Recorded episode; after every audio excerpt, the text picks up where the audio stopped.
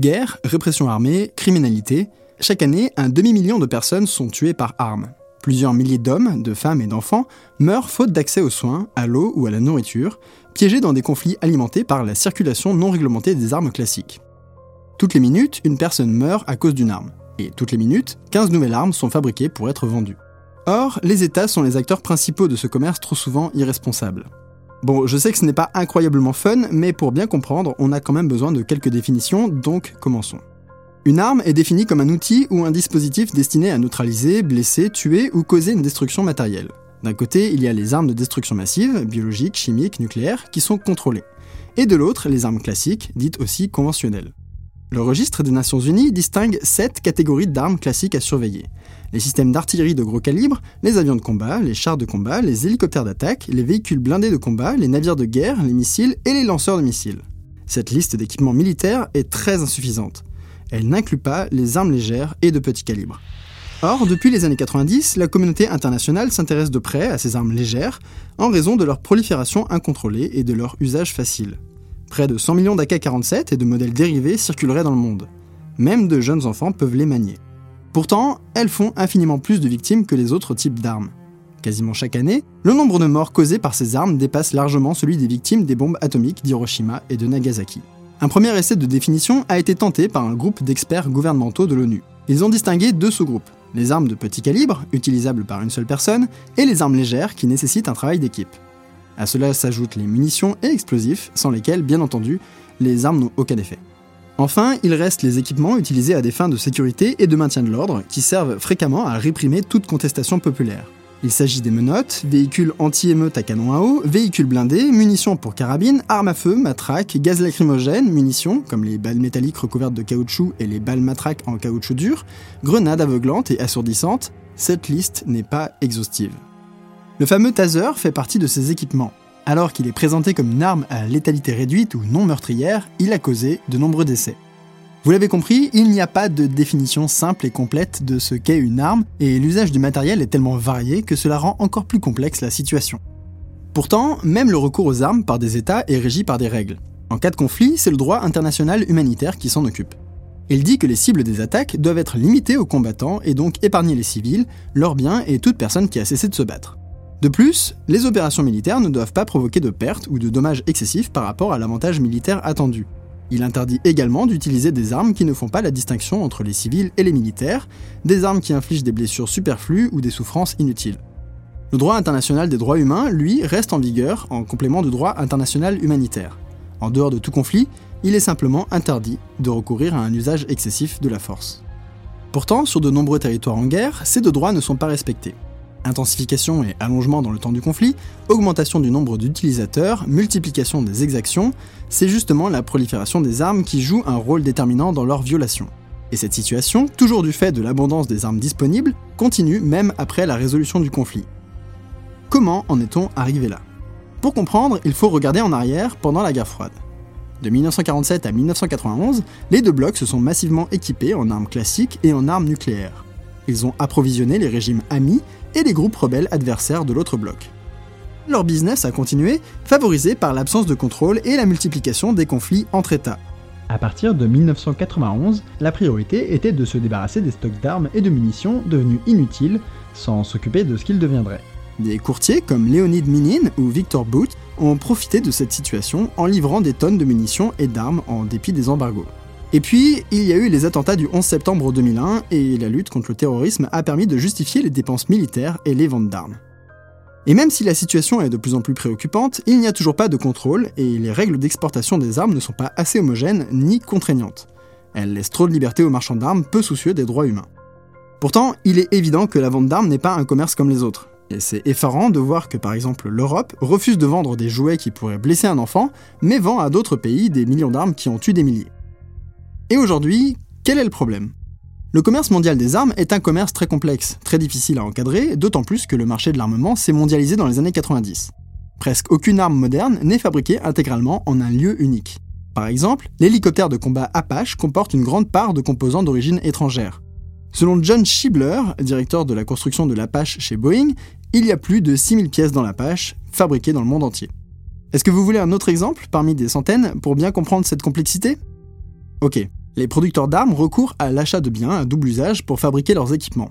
Ces biens peuvent avoir une utilisation tant civile que militaire et ne sont pas nécessairement contrôlés, comme les circuits intégrés à micro-ondes utilisés dans les antennes paraboliques et les téléphones mobiles qui se retrouvent dans les missiles Hellfire.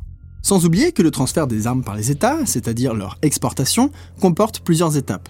Négociation, achat et vente, obtention d'une autorisation d'exportation et d'une autorisation d'importation, transport, transit, transbordement et livraison au destinataire final. Le cadre juridique de ces transferts est insuffisant et si un transfert est autorisé, cela ne signifie pas qu'il est légal. Par exemple, l'utilisation finale des armes peut violer le droit international.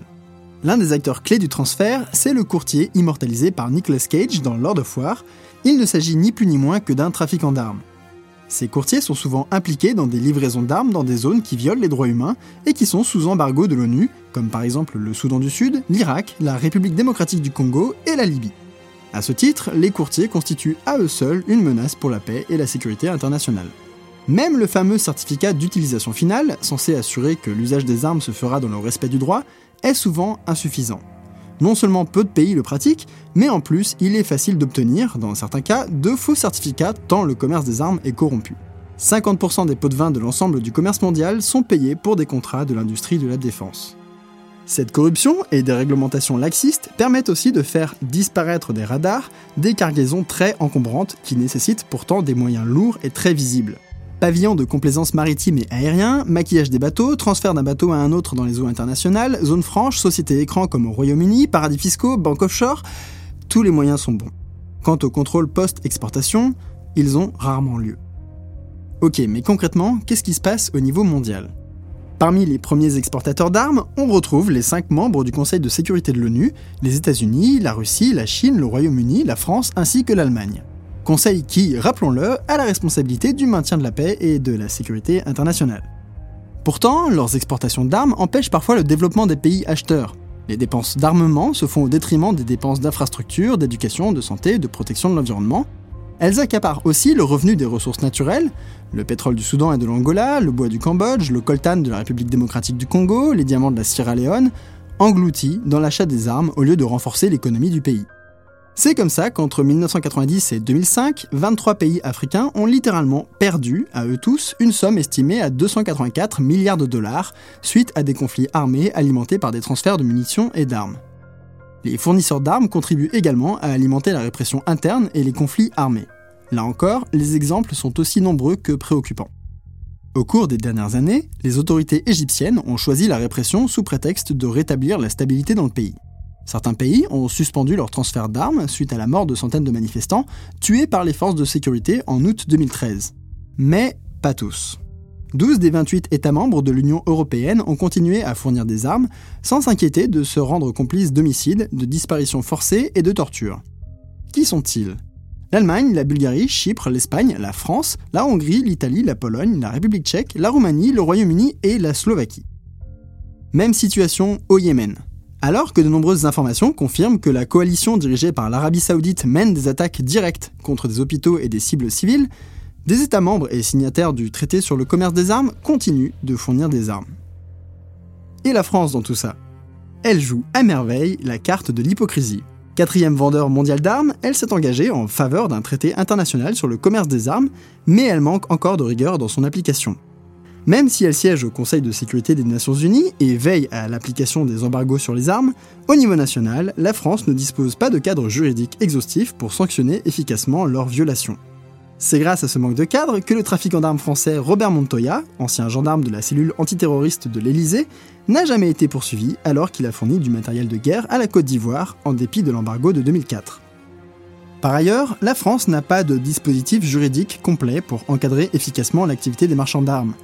Enfin, elle manque de transparence sur ses exportations d'armement, ce qui empêche tout débat démocratique qui serait pourtant le bienvenu, alors même que le Parlement ne s'y intéresse pas du tout. Bon, clairement, l'état des choses était loin d'être idéal et il était largement temps de se bouger pour changer ça. S'il n'est pas question de contester le droit légitime des États à s'armer pour protéger leur population, il s'agit de mieux contrôler les transferts internationaux d'armes d'un pays à l'autre. Car chaque jour, des millions d'hommes, de femmes et d'enfants vivent dans la peur des massacres, des assassinats, des tortures, des violences sexuelles, des disparitions et des déplacements forcés. La violence induite par l'usage des armes bafoue également les droits économiques, sociaux, culturels, civils ou politiques, pourtant garantis par le droit international. En 2001, les armes légères ont été reconnues comme armes de prédilection dans 46 des 49 plus grands conflits que la planète a connus depuis 1990. Aujourd'hui, 80% des victimes sont des civils alors que la proportion était inverse au début du XXe siècle.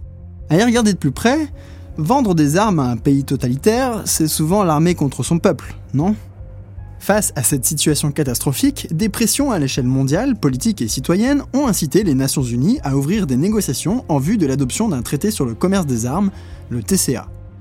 En 2003, un groupe d'ONG, avec à sa tête Amnesty International, Oxfam et le Réseau d'action internationale sur les armes légères, soutenu par 18 lauréats du prix Nobel de la paix, ont lancé, dans plus de 50 pays à travers le monde, la campagne Contrôler les armes. Cette année-là, Seuls six États, le Brésil, le Cambodge, le Costa Rica, la Finlande, la Macédoine et le Mali, se déclaraient favorables à l'adoption d'un traité sur le commerce des armes.